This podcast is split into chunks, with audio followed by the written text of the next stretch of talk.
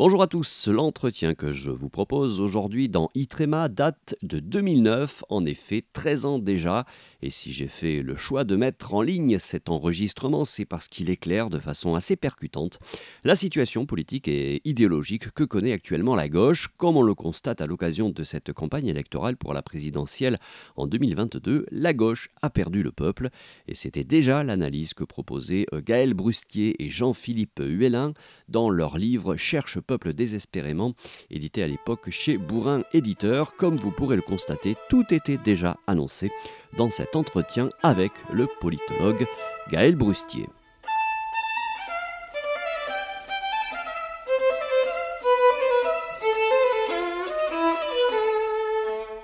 Pourquoi les hommes politiques ne comprennent-ils plus la société française? Voilà la question à laquelle ont tenté de répondre Gaël Brustier et Jean-Philippe Hulin, auteurs tous les deux d'un livre qui s'intitule Recherche le peuple désespérément, édité aux éditions Bourrin. Selon eux, depuis 30 ans, les changements profonds que la France a connus ont conduit à une rupture entre les élites et le peuple. Une gauche enfermée dans les centres-villes a perdu le contact avec son électorat traditionnel populaire. Elle ne sait plus où il se trouve. Pour redonner du sens à une politique au service des couches populaires, les auteurs de Recherche le peuple désespérément ont analysé la géographie sociale de la France d'aujourd'hui, des centres de nos villes aux zones rurales, en passant par les banlieues ou les quartiers pavillonnaires. Les auteurs entraînent le lecteur à la redécouverte d'une France qui réserve bien des surprises. Gaël Brustier est docteur en sciences politiques, il collabore régulièrement à la rubrique Livres du monde diplomatique et il a exercé aussi des responsabilités euh, au sein du Parti euh, socialiste. Il a bien voulu répondre à quelques-unes de mes questions euh, par téléphone. Je vous propose donc de l'écouter tout de suite. Gaël Brustier, co-auteur avec Jean-Philippe Hulin du livre Recherche le peuple désespérément.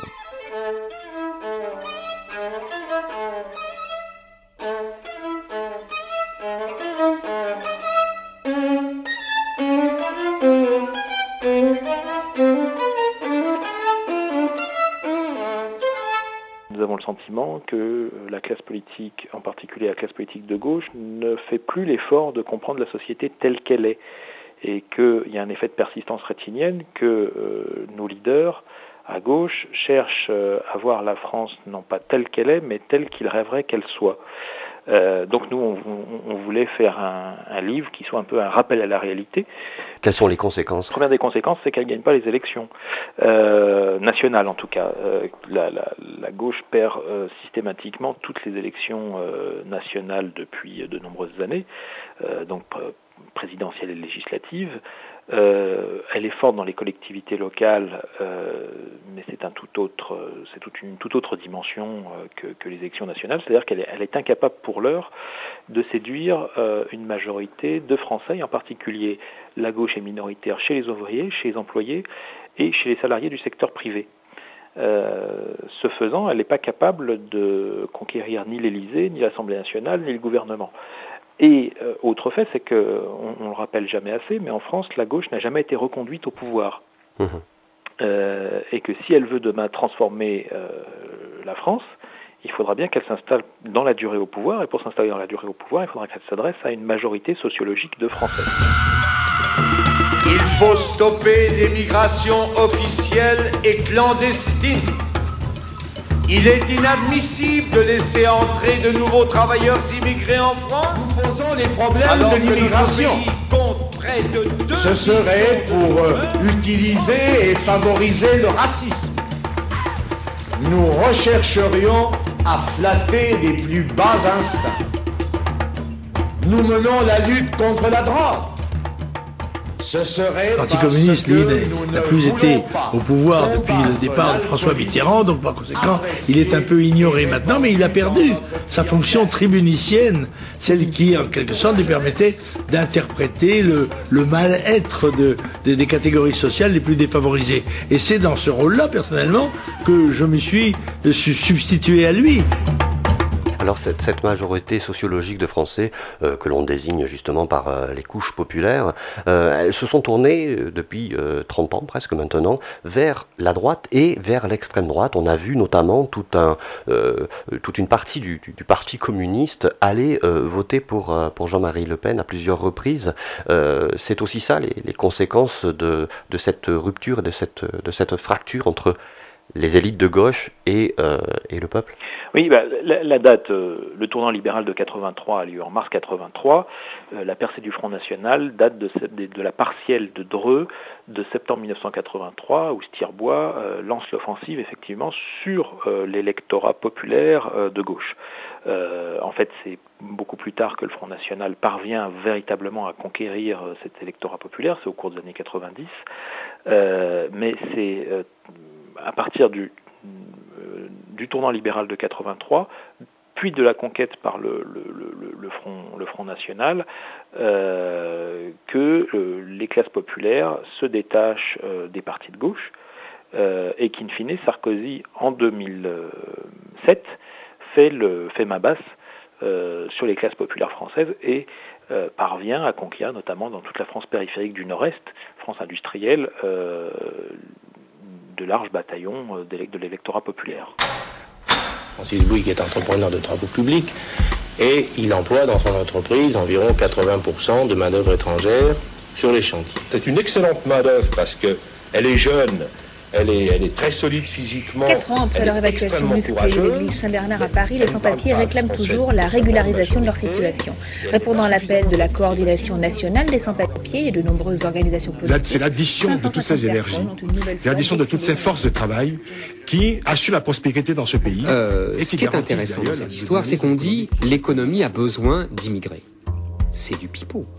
Les patrons ont besoin d'immigrés pour payer moins cher leurs employés dans la restauration et dans le bâtiment et pour faire peser une pression sur les salaires des locaux français ou étrangers réguliers. Mais euh, ça s'accompagne d'un discours cette, euh, cette fracture-là. On a vu euh, un intérêt pour les questions sociétales au détriment des questions sociales. On voit bien aussi que euh, la gauche a beaucoup de difficultés avec la notion de nation, avec la notion même de république. oui, bah, c'est-à-dire que la gauche manifeste une certaine incompréhension vis-à-vis de l'idée de citoyenneté, de république, de nation civique et républicaine, et qu'elle n'est pas parvenue à faire pièce à l'espèce de folie identitaire qui s'est saisie euh, du pays et que la droite et l'extrême droite ont, magnifiquement su exploiter.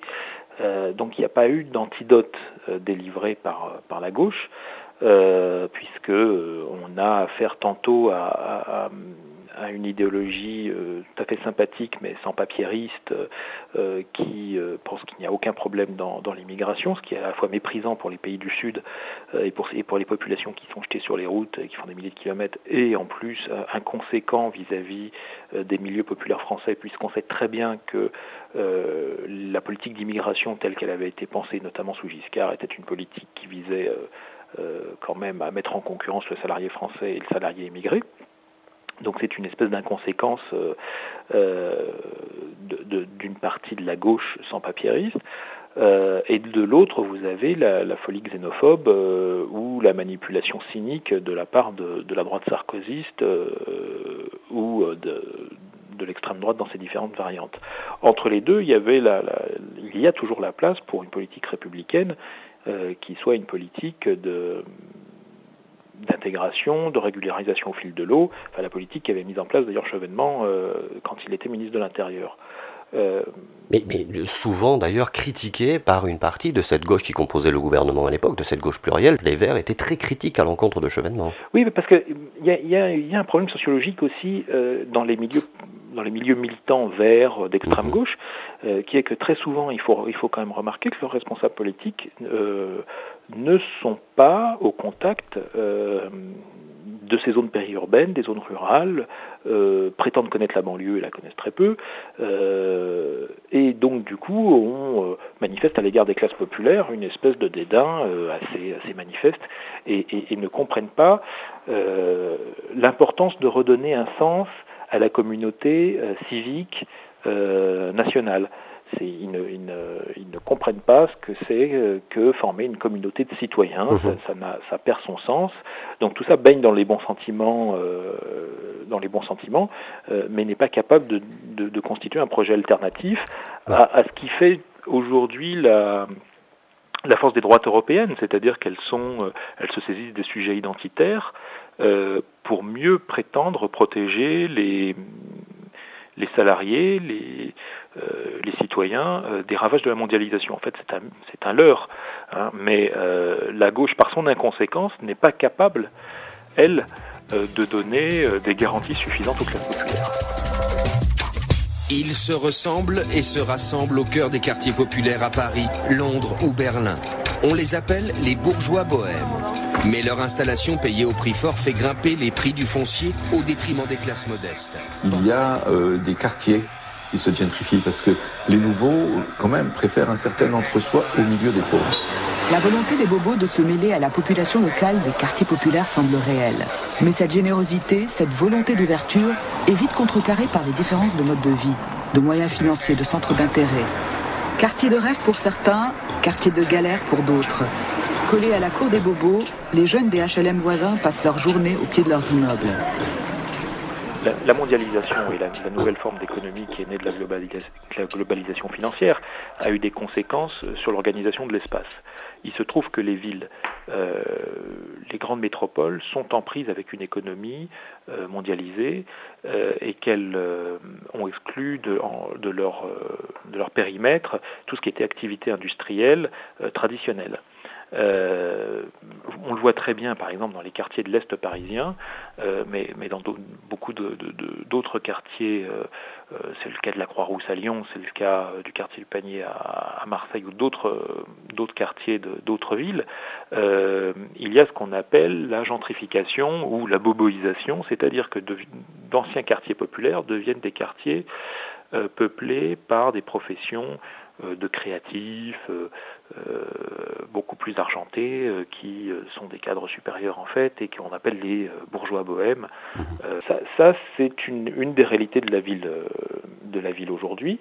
il se trouve qu'en 2001, la conquête de Paris par Bertrand Delanoë s'est appuyée sur ces catégories-là de population. et qu'on a affaire à une gauche qui, en tout cas pour Paris, n'est en rien une gauche euh, populaire de salariés, d'ouvriers, d'employés. Euh, euh, vous avez une, composition sociologique du Parti socialiste à Paris qui est une composition beaucoup plus bourgeoise, faite de cadres, de cadres supérieurs, de professions beaucoup plus argentées, de professions libérales, d'architectes, etc. Et que ça pèse beaucoup ça pèse beaucoup sur le, destin du Parti socialiste. Mais si on regarde bien le Parti communiste euh, dans ces bastions urbains, euh, il faut être euh, très conscient du fait que ça n'est pas tout à fait éloigné. Hein. Il mhm. faut regarder la composition du Parti communiste aujourd'hui dans les villes centres. Travailler ne suffit plus pour s'assurer un toit. Aujourd'hui, plus de 3 millions et demi de personnes sont mal logées en France et les premières victimes sont les jeunes. Un tiers des étudiants, même salariés, n'arrivent pas à se loger décemment.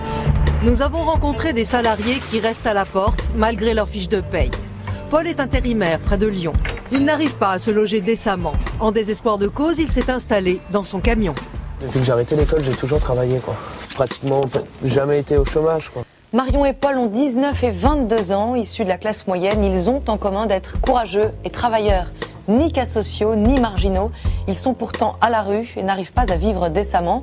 Marion a obtenu son bac avec mention à 17 ans. Aujourd'hui, elle s'attaque à un master en mathématiques tout en travaillant dans un hôtel. Malgré le soutien de sa famille, elle a dû se résoudre à vivre en squat. Euh, on se livre une bataille des générations aussi. Vous avez de plus en plus de bac plus 5, bac plus 8 mhm. Qui sont précarisés. Euh, c'est ce que euh, deux, chercheuses, deux, auteurs, Anne et Marine Rambach, appellent les, intellos précaires. Euh, nous, on appelle ça l'autre gauche des, centres-villes. ce sont des, professions intellectuelles qui sont souvent complètement exploitées, qui sont précarisées, souvent dans le cadre de l'université d'ailleurs. Le, secteur public est le premier à précariser ses, surdiplômés, post-doctorants, etc. Euh, d'autres milieux, euh, d'autres milieux, le milieu de la communication, euh, du journalisme, etc. il se trouve que potentiellement, en théorie, ça devrait être un milieu tout à fait révolutionnaire et qui essaye d'universaliser son, discours par rapport à sa propre situation et de l'universaliser et, de s'adresser à, l'ensemble de la population. Il se trouve que pour l'instant, on n'y arrive pas, qu'on a affaire euh, à une frange de population qui est potentiellement politiquement prometteuse, euh, mais qui n'a encore pas fait la jonction avec les autres causes euh, des autres catégories de population qui sont perdantes de la mondialisation. Mmh. Alors ce qui est assez frappant euh, euh, lorsqu'on lit votre livre, on a tout de suite des, images de, la différence de mode de vie qu'il peut y avoir entre les villes et les zones périurbaines. On voit bien que dans les villes aujourd'hui, il y a une vie de village, il y a une vie de petites boutiques, il y a une vie de petites épiceries, et, les, grandes surfaces, par exemple, sont, on les trouve plus dans les, les zones périurbaines où là, les employés, les ouvriers qui vivent dans ces zones euh, consomment euh, la plupart du temps et vont consommer le week-end euh, dans, les, dans, ces zones périurbaines. On a vraiment une, une, vraie fracture là de mode de vie, carrément. Oui, bah, c'est tout le rapport déjà à la mobilité qui, mhm. qui, est, qui, est, très différent. on le dit à un moment dans le livre, mais pour l'habitant de la ville-centre, être mobile, c'est une, c'est une, une, une, valeur, c'est tout à fait satisfaisant et, on prend son Vélib ou alors on, prend l'avion pour aller euh, dans une autre, euh, on prend l'avion pour aller visiter Berlin le week-end. Bon, euh, pour un pays urbain c'est totalement différent. Il a il y a une distance entre son lieu de domicile, son lieu d'achalandise, son lieu de travail et son lieu de loisir qui ne cesse d'augmenter. C'est-à-dire que on a construit de très nombreuses routes, rocades, etc., qui n'ont pas euh, accélérer la vie des gens, mais qui au contraire ont allongé les distances de toutes les populations périurbaines qui sont également les populations les plus euh, euh, fragilisées par la mondialisation.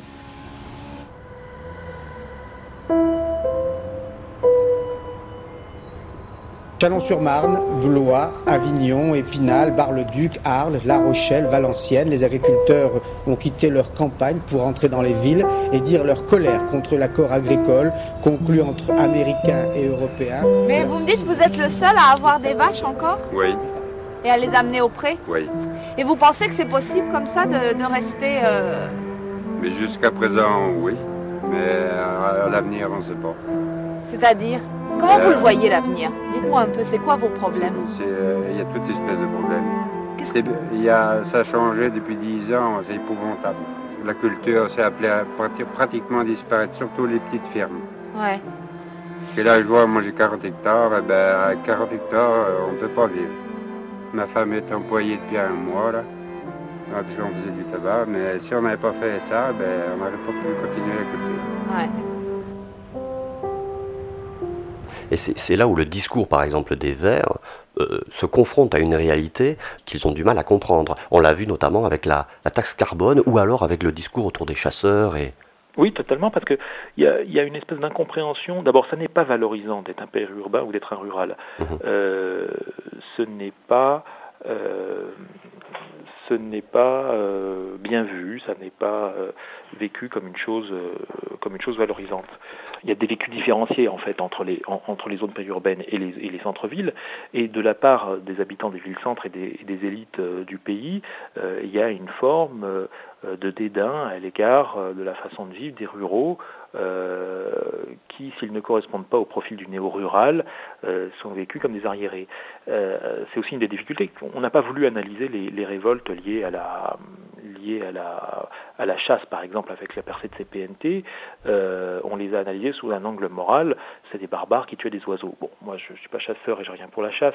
Euh, c'est pas, c'est pas du tout une activité qui me séduit. Mmh. Mais euh, il faut essayer d'aller plus loin. Il faut essayer de comprendre quand même euh, ce qu'est la vie rurale, ce qu'est le rapport au loisir des milieux, des milieux ruraux. L'affiche est encore sur les murs, mais le meeting avec Danny Cohn-Bendit n'aura pas lieu. Les Verts ont préféré l'annuler pour ne pas risquer de revoir une scène comme celle-ci. C'était en janvier dernier à Cherbourg, la tête de liste des Verts avait déjà dû annuler, sous la pression physique des chasseurs, un meeting avant de repartir sous escorte.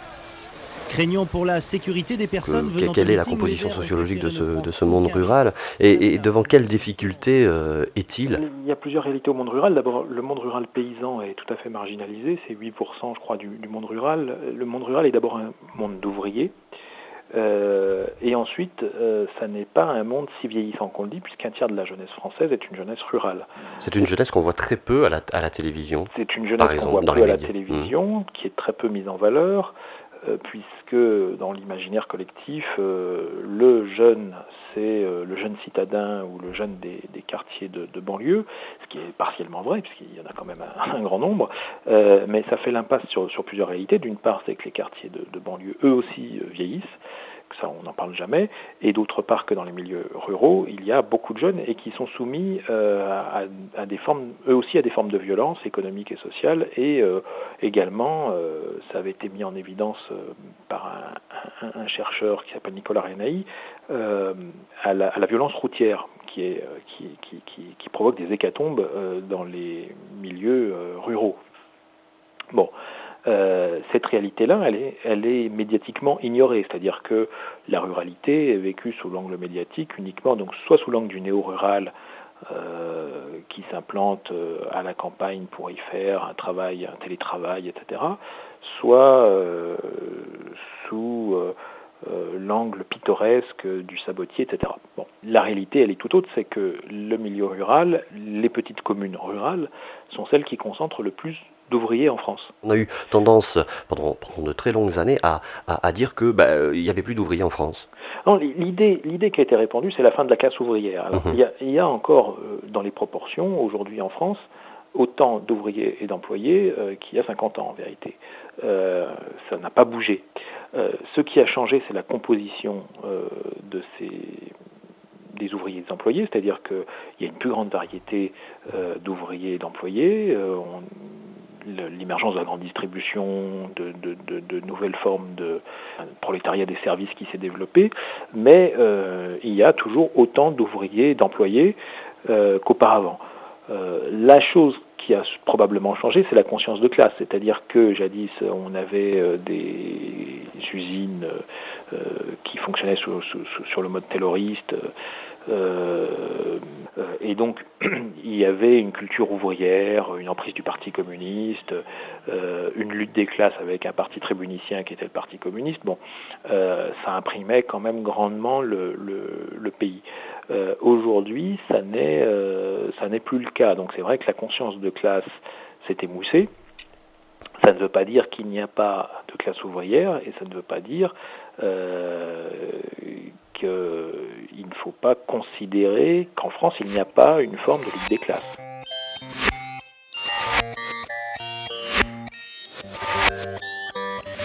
Le moral des ménages qui a encore baissé, la crainte qu'on s'en sur les marchés boursiers, l'indice européen publié par l'INSEE qui donne des résultats fortement dégradés. Le secteur aérien en chute continuelle qui entraîne avec lui l'industrie touristique dans la bourrasque affreuse d'une toute nouvelle épidémie de pneumopathie atypique. Je dis sans moi, sans moi, je dis sans moi, ni moi, je dis sans moi, sans moi, ni moi, ni moi, ni moi, je dis sans moi, sans moi, ni moi, ni moi, ni moi, sans moi, sans moi, sans moi. Librairie Baravin, anticonsumériste, où l'on trouve des t-shirts vraiment non conformistes, aux slogans drôlatiques, parmi lesquels voisine, dans un joyeux fatras, Bourdieu et Bakounine. Clémentine qui renoue avec la cagée, en essaimant de nuit, dans les cages d'escalier, des notes de musique, faites en papier mâché, sur lesquelles, en grosses lettres, on lit Obéisez. Je dis sans moi, sans moi, je dis sans moi, ni moi, je dis sans moi, sans moi, ni moi, ni moi, ni moi, je dis sans moi, sans moi, ni moi, ni moi, ni moi, sans moi, sans moi, sans moi. Jean-René qui renoue avec la photo floue, créateur inclassable qui veut marier Mickey. Avec le dadaïsme et le culte vaudou, réinventant ainsi la dissidence vraie. La télé qui renoue avec sa vraie mission, qui est de rendre compte de nos obsessions dans des comptes rendus, sans concession, afin de renouer avec l'insoumission. Je dis sans moi, sans moi, je dis sans moi, ni moi, je dis sans moi, sans moi, ni moi, ni moi, ni moi, je dis sans moi, sans moi, ni moi, ni moi, ni moi, sans moi, sans moi, sans moi. Le parc paysager, la promenade plantée, l'atelier jardinage du square de Tanger où Natacha renoue avec les potagers qu'elle dit être d'abord des lieux où résister. La place Sainte-Marthe, bien réaménagée, devenue lieu de vie, avec des cours fleuris, des sculpteurs débutants qui se réapproprient, veillant à empêcher qu'elle devienne rue musée. Sans moi, sans je dis sans moi, je dis sans moi, ni moi, ni ni moi, je dis sans moi, ni moi, moi, sans moi, sans moi, sans moi. Et le squat rénové de la friche musicale, espace d'émergence pour programmes créatifs, énergie collective, actes alternatifs dans le cadre d'un vrai projet municipal. Je m'en vais de ce pas voir la documenta qui se tient cette année tout près de Bassora. Elle remporte, m'a-t-on dit, un énorme succès et ne va pas prétendre que c'est pas un progrès. Je me garderai bien d'être aussi discourtois. Je dis sans moi, sans moi. Je dis sans moi, sans moi. Ni moi, ni moi, ni moi. Ni moi, ni moi, ni moi. Ni moi, ni moi, ni moi. Ni moi, ni moi, ni moi. Voilà, je vous rappelle que nous sommes au téléphone avec Gaël Brustier, co-auteur du livre Recherche le peuple désespérément.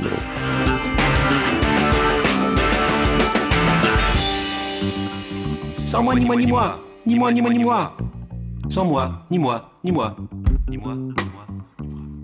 Même les jeunes diplômés qui ont par exemple 4 ans d'études après le bac ne parviennent pas toujours à trouver un emploi, même pas un stage souvent.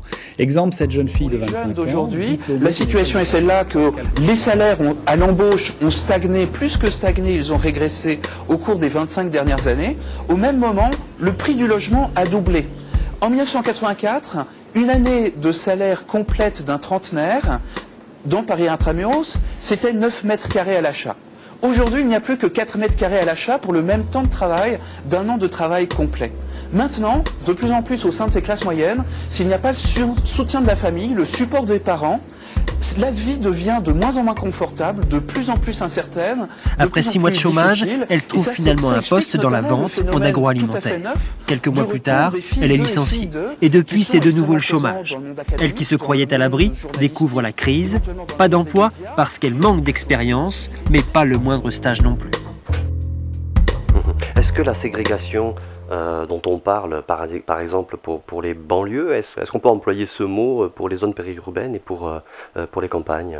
Oui, c'est tout le piège de la diversité, c'est-à-dire qu'on veut nous faire croire que Gaël Brustier, euh, co-auteur du livre Recherche le peuple désespérément. la principale discrimination aujourd'hui, elle serait euh, d'origine raciale. Il ne faut pas le nier, c'est-à-dire qu'il y a euh, des discriminations qui sont liées au faciès, qui sont liées à l'origine, qui sont liées au nom. Sont des choses qui, existent, mais euh, ce qui est extrêmement euh, prégnant en France, c'est la discrimination euh, en fonction du lieu de résidence, du lieu d'étude par exemple. La France périurbaine et rurale est à bien des égards une France de la relégation sociale. Ce qui n'est pas le cas de la banlieue, qui est une France du mouvement. Euh, il y a une mobilité sociale en banlieue. Oui, vous, vous dites que c'est un sas d'entrée. euh, C'est un sens d'entrée dans la société, ouais, ouais, dans la ouais, société française très souvent.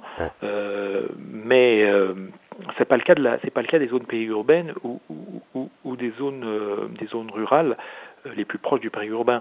C'est-à-dire que là, vous avez des familles qui sont happées par le périurbain et qui, une fois qu'elles sont devenues propriétaires d'un petit pavillon, n'ont plus de mobilité sociale. Elles sont soumises euh, au crédit, elles sont soumises à la nécessité euh, de travailler pour payer ce crédit, etc.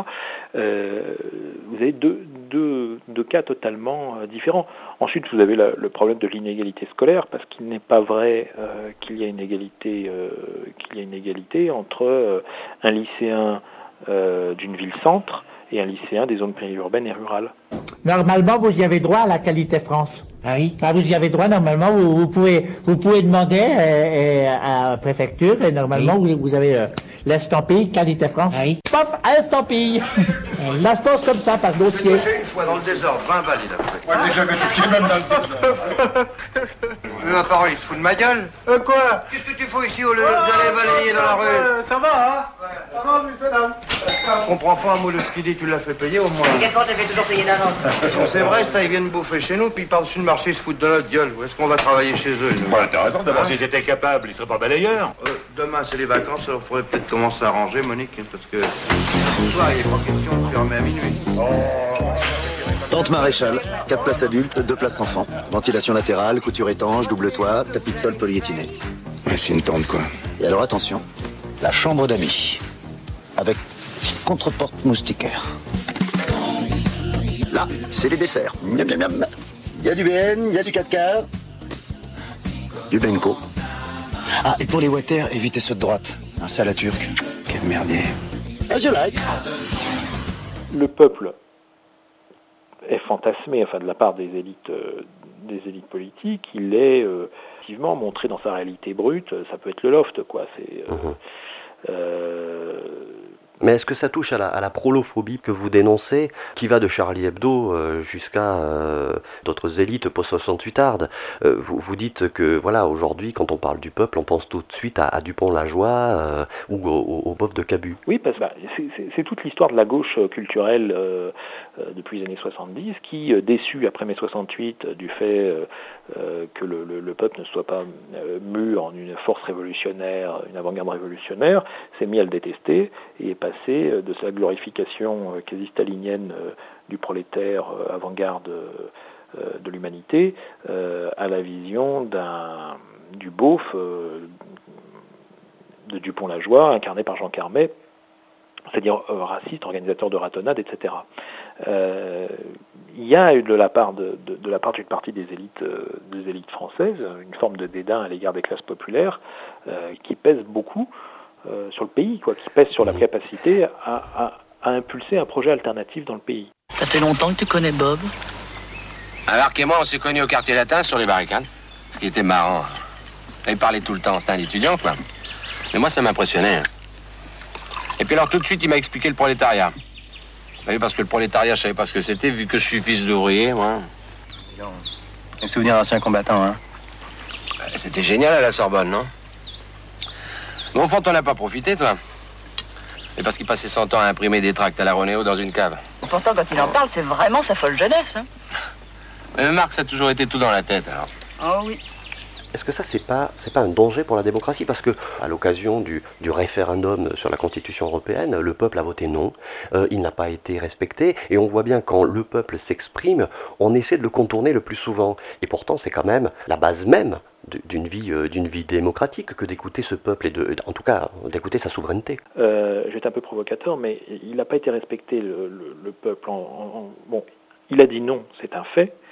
Euh, et euh, je crois que ce qui avait de plus grave, c'était la manipulation des symboles démocratiques au moment de la, de la Convention Giscard, qui était euh, l'utilisation du mot de constitution, euh, de toute un- une série de mots type loi, ministre, etc., qui faisaient référence à l'espace euh, pleinement civique euh, qu'est la nation, pour le calquer sur un système profondément élitaire qui est le système de l'Union européenne. Bon. Euh, tous ces symboles-là, cette manipulation symbolique-là, elle a, elle a disparu. C'est-à-dire que euh, ce qui est intéressant, c'est quand même que euh, les, la classe politique française a compris qu'on ne pouvait pas manipuler impunément euh, les symboles démocratiques. Bon, ça c'est un acquis. Euh, ensuite, le, une fois que ce nom a été obtenu, qui est un, pour nous un principe de précaution démocratique, il fallait analyser le nom euh, comme un puissant révélateur d'un grand nombre de faits sociaux euh, et qu'il faut prendre en compte. Euh, ces faits sociaux, c'est effectivement la nouvelle organisation spatiale du pays, c'est-à-dire qu'on n'a pas la même vision du monde selon que l'on habite, par exemple, disons les choses au Creusot, où je suis, euh, et rue Montorgueil à Paris. Et que de fait, vous avez des scores complètement opposés euh, sur, ce, sur, ce traité, euh, sur ce traité européen, euh, qui était aussi une espèce de forme orga- d'organisation de la, démocratie, à conflictuelle, élitaire, misant beaucoup sur les droits individuels, mais nullement sur une idée émancipatrice ou sur un projet social alternatif au- à la mondialisation. Ça, ça veut dire que euh, des mouvements comme euh, Attaque, par exemple, ou des mouvements comme le, le- le Parti de gauche de, de Mélenchon ou le NPA ne sont pas non plus euh, réceptifs à cette transformation euh, sociologique. Ben, je pense que non, effectivement. bon, ils ont leurs qualités, euh, ils ont toutes leurs qualités. Bon, d'abord, c'est un public militant extrêmement restreint parce que, euh, comme un certain nombre, je connais quand même bien les milieux militants de gauche et de la, gauche alternative. euh, euh, du non, etc. Euh, tout ça est un tout petit monde. Et c'est un tout petit monde qui est très déconnecté de la réalité sociologique du pays. bon, le, le, NPA ne quitte pas l'étiage de la LCR. le parti de gauche rassemble 4 à 5 000 intellectuels assez classiques de la, de la gauche de la gauche de la gauche. Euh, et le PC n'en finit plus de mourir. Bon, euh, mais ils, n'ont pas, je pense qu'ils n'ont pas une analyse de la société. Euh, ils ont une analyse assez fantasmée de la société dans beaucoup de cas, c'est-à-dire qu'ils en appellent éternellement au programme de la gauche de 1975. Mmh. Ils n'en appellent pas est-ce que le, mouvement social aussi? Est-ce que le mouvement social est représentatif de, de, cette, de cette dichotomie? Mais qu'est-ce qu'on appelle le mouvement social? Moi, je suis toujours frappé de, euh, de, quand on me dit le mouvement social et du côté du mouvement social. Moi, je connais le mouvement social quand il s'agit de défendre 477 euh, euh, emplois à Michelin-Blanzy, par exemple. Je vois un mouvement social. Je vois des familles qui se mobilisent, je vois une solidarité, je vois une population qui, vit au rythme de la crise de l'entreprise. moi, j'appelle ça un mouvement social. si on appelle mouvement social euh, l'agitation de permanents syndicaux euh, ou les traditionnels défilés du 1er mai, euh, je suis plus sceptique sur la capacité de dans, la version la plus urbaine, on va dire, c'est-à-dire la plus élitaire, de, ce mouvement social-là à créer un lien avec les classes populaires.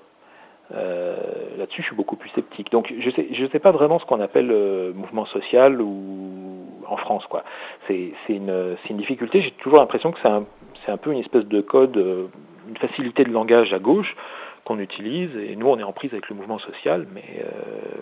De la Gay Pride, comme chaque année, déambulait cet après-midi dans Paris avec pour revendication lutter contre l'homophobie parmi les manifestants et dans une ambiance de carnaval. Cette fois-ci, les politiques n'ont pas hésité à être en tête du défilé avec notamment Bertrand Delanoë, le candidat socialiste à la mairie de Paris.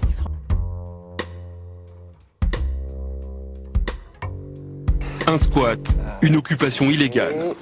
Vous avez la cuisine. Là, on a euh, bah, une première chambre. Mais loin de ce qui existait les décennies précédentes. Pas de murs tagués, pas de soirées trop bruyantes. On ne se bat plus contre la société, mais seulement contre ses excès. On arrive dans notre, euh, dans notre grand salon. La loi interdit leur présence. Le propriétaire existe. Mais les jeudis noirs, c'est leur nom, invoquent la nécessité et veulent attirer l'attention des médias, victimes, disent-ils, d'un marché immobilier devenu frénétique. Il n'aura fallu que quelques minutes aux enfants de Don Quichotte pour installer 250 tentes le long de la Seine, près de Notre-Dame de Paris. Une opération coup de poing afin de relancer la mobilisation en faveur des SDF et dénoncer aussi les promesses qu'ils n'estiment qu'à moitié tenues dans ces manifestations même, parfois le mouvement social semble reprendre des codes euh, très festivistes et qui s'éloignent des modes d'action euh, qu'ont pu être euh, ceux, de, ceux de la classe ouvrière. Totalement, parce que si, vous appelez mouvement social le jeudi noir, enfin, mhm. ou les, enfants de Don Quichotte ou des gens comme ça. c'est tout à fait sympathique, moi j'ai rien contre, euh, je, ne suis pas du tout hostile, mais mon problème il n'est pas euh, euh, éternellement des gens qui veulent éveiller les consciences. Je ne dis pas qu'ils ne font rien, mais quand on fait de la politique, il faut savoir ce qu'on veut faire. Et on a des buts politiques. on a un projet de société alternatif, et puis on doit être capable d'avoir une stratégie. Et la stratégie aujourd'hui électorale, qui est une, stratégie de conquête euh, des classes ou de reconquête euh, des classes populaires, euh, c'est-à-dire des ouvriers, des employés, des professions indépendantes qui forment une très large majorité de la, société, française, cette reconquête-là, elle n'est pas encore effectuée et elle n'est même pas à l'agenda des forces de gauche qui euh, semblent, euh, dans leur version radicale, se cantonner à euh, des espèces de discours incantatoires sur l'immigration, sur ou sur des thématiques sociétales tout à fait sympathiques, ou sur la nécessité d'une vraie politique de gauche sans qu'on la définisse vraiment. et dans la version social-démocrate, bon là on est dans le brouillard total, on ne sait pas, on ne s'appuie plus que sur le bilan des, collectivités locales et nullement sur, euh, un projet alternatif. Quoi. Mhm. Alors est-ce que cette stratégie-là, elle peut passer par ce que vous proposez à, euh, vers la fin du livre, euh, le protectionnisme? Est-ce que vous, pensez que pour contrer cette mondialisation néolibérale ou cette globalisation, il faut en, repasser par un protectionnisme européen, comme le propose par exemple Emmanuel Todd et comme le proposait aussi Benoît Hamon au sein du Parti socialiste? Nous, la position du protectionnisme me semble être une position de bon sens et une position raisonnable. nous, il nous semble que le territoire a été modifié par la mondialisation que l'essentiel de la population française n'est pas gagnante de la mondialisation, et ensuite il faut regarder physiquement comment, tout ça se passe, c'est-à-dire que nous avons des bateaux qui arrivent pleins dans les ports européens, euh, de biens de, consommation qu'ensuite on injecte dans la grande distribution, euh, et ces bateaux repartent en très grande majorité vides euh, en Chine, ou dans les autres pays d'Asie du, Sud, d'Asie du Sud-Est ou, d'Extrême-Orient qui, qui, fabriquent, euh, qui fabriquent pour l'Occident.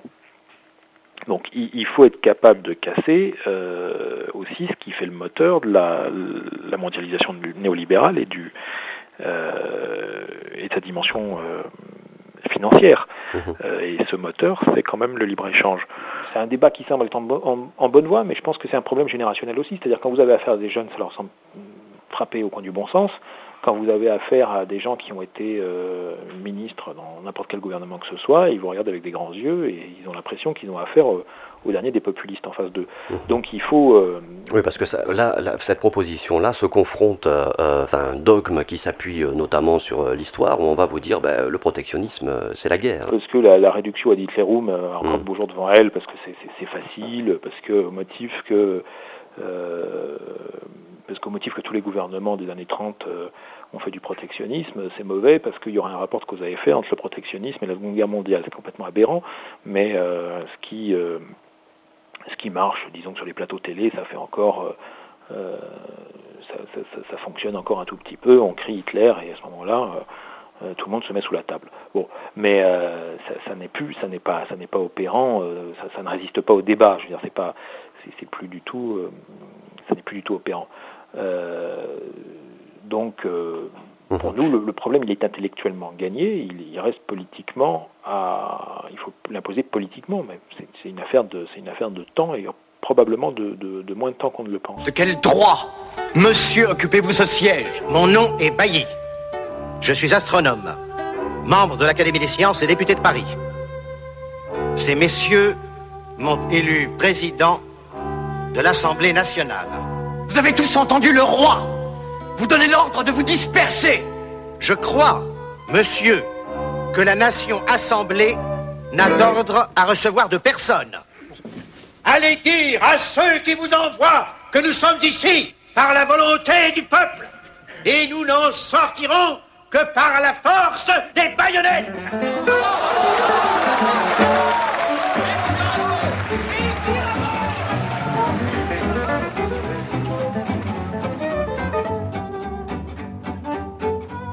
Pour finir, vous semblez très attaché à l'idée de république, à ses valeurs et à, ses principes. Effectivement, je pense qu'il y a, la, bon, la République, euh, euh, d'abord, elle est très amoindrie par le, gouvernement actuel pour mille raisons. Elle est très, présente, euh, on, le voit quand même dans les classes populaires françaises. Mhm. C'est un idéal qui est, qui est partagé, qui a marqué, qui a imprimé la, société française, pour des raisons historiques. Hein. Euh, grâce à l'école à une époque, grâce à beaucoup de, beaucoup de choses. Elle a disparu à droite avec la fin du gaullisme. Hein. Aujourd'hui, on a une droite radicalisée qui n'a plus grand-chose de républicaine. Euh, dans, dans, ces segments résiduels euh, vilpinistes, séguinistes et, quelques autres. Même si Nicolas Sarkozy s'est affiché comme ça, encore une fois, euh, l'apport d'Henri Guénaud lui a été bénéfique pour aller chercher les voix dont, dont, on, dont on, parlait tout à l'heure, de ces, de ces couches populaires très attachées à l'idéal républicain. Oui, parce qu'il sait jouer avec les mots, parce qu'il a une espèce d'astuce. C'est un maître de la manipulation, mais Bon, on sait très bien qu'il ne croit en rien à l'idéal républicain. Euh, les raisons pour lesquelles Henri Guénaud s'est mis à son service ne regardent qu'Henri Guénaud, qu'il les assume. Moi, ça je ne veux pas porter de jugement euh, mhm. sur, euh, sur Guénaud, mais pour, pour ce qui est de Sarkozy, en tout cas, ça relève de la manipulation la plus, la plus totale. On sait très bien qu'il n'y croit en rien, qu'il manipule toutes les thématiques avec autant d'aisance, euh, qu'il retourne tous les mots, qu'il les, les vide de leur sens, qu'il leur donne un autre sens, que ce soit l'identité nationale, que ce soit la religion, que ce soit n'importe quel sujet, au motif de briser des, tabous. Euh, en fait, c'est un empirique total. D'ailleurs, Buisson le, je crois, l'a dit, le sarkozysme est un empirisme sans tabou. Comment la gauche va-t-elle parvenir à reconquérir ces couches? Euh, populaire. Euh, par quoi ça passe? Est-ce que vous êtes optimiste quand vous euh, observez le paysage politique à gauche aujourd'hui? Ce que peut faire la gauche en France, c'est assez, simple. Enfin, c'est simple, ça peut être très compliqué aussi. C'est un, faire une vraie analyse de la géopolitique mondiale et de la mondialisation qui sont liées. Deux, faire l'analyse de la société française en lien avec cette, cette analyse de la géopolitique et de la mondialisation. Essayer de comprendre comment les choses fonctionnent. Sans Trois, c'est d'établir un projet alternatif et ensuite de partager une stratégie commune et de désigner celui qui, dans un système présidentialisé, peut porter ce projet. Et c'est faisable, mais ça, doit se baser sur une alliance sociologique majoritaire et ça, doit, ça ne peut pas faire l'impasse sur euh, la question de la République et la question de, l'alliance avec des forces républicaines euh, qui ne voudraient pas soutenir l'actuelle droite, par exemple, qui pourrait émaner euh, de l'ancien système politique.